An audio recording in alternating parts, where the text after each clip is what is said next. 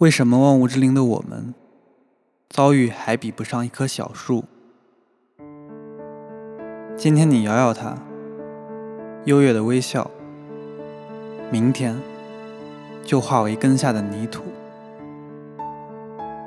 为什么有手写出的这些字，竟比这只手更长久、健壮？